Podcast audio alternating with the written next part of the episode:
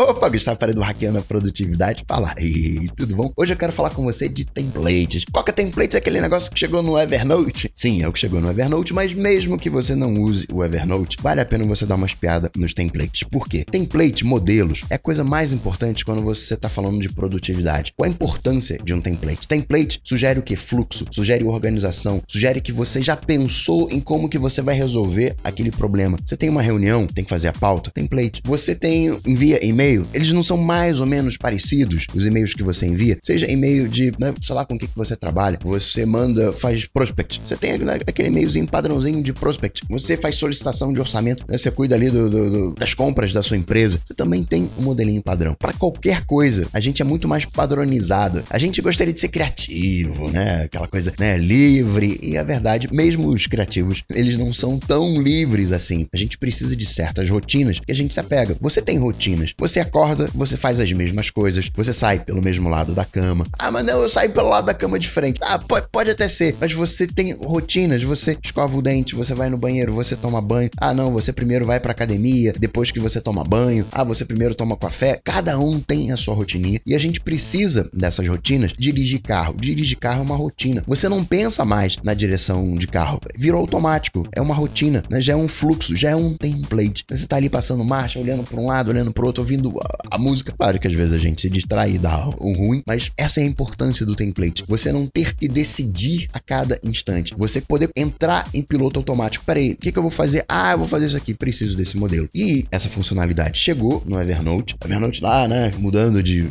eh, CEO, aquelas coisas todas. É uma boa funcionalidade, os templates. Mas quem é ligado em produtividade, muito provavelmente já usava os templates faz tempo. Eu tenho aqui diversos templates fora do Evernote, modelinhos de coisas que eu faço, acionando aí, eu digito uma sequência de teclas, aparece o meu template formulário né, para eu preencher. Cada um tem o seu jeitinho. Template é uma peça fundamental, é um alicerce da produtividade. E por que que eu disse que mesmo que você não use o Evernote, vale a pena você dar uma espiada no template? Para quem é usuário do Evernote, tá lá quando você cria uma nova nota, tem um botão ali de templates. E aí você pode salvar o seu template, pegar uma nota, salvar aquela nota como template. Obviamente, o template ele não vai estar tá todo preenchido, né? Você pegou uma pauta de reunião e, ah, peraí, esse, as minhas reuniões são, são assim. Você vai limpar essa pauta, deixar só é, como se fosse um formulário para você preencher, salva essa nota como um template. Agora, o Evernote bolou também uma biblioteca de template e tá na web. O link tá aqui nas notas dessa dica. E aí, todo mundo, mesmo você que não tem o Evernote, vale a pena dar uma olhada nesses templates, essa biblioteca de templates que tá na web. Por quê? Para você ter ideias. Ah, é assim que o cara fez. Interessante, não tinha pensado nisso. Poxa, que template,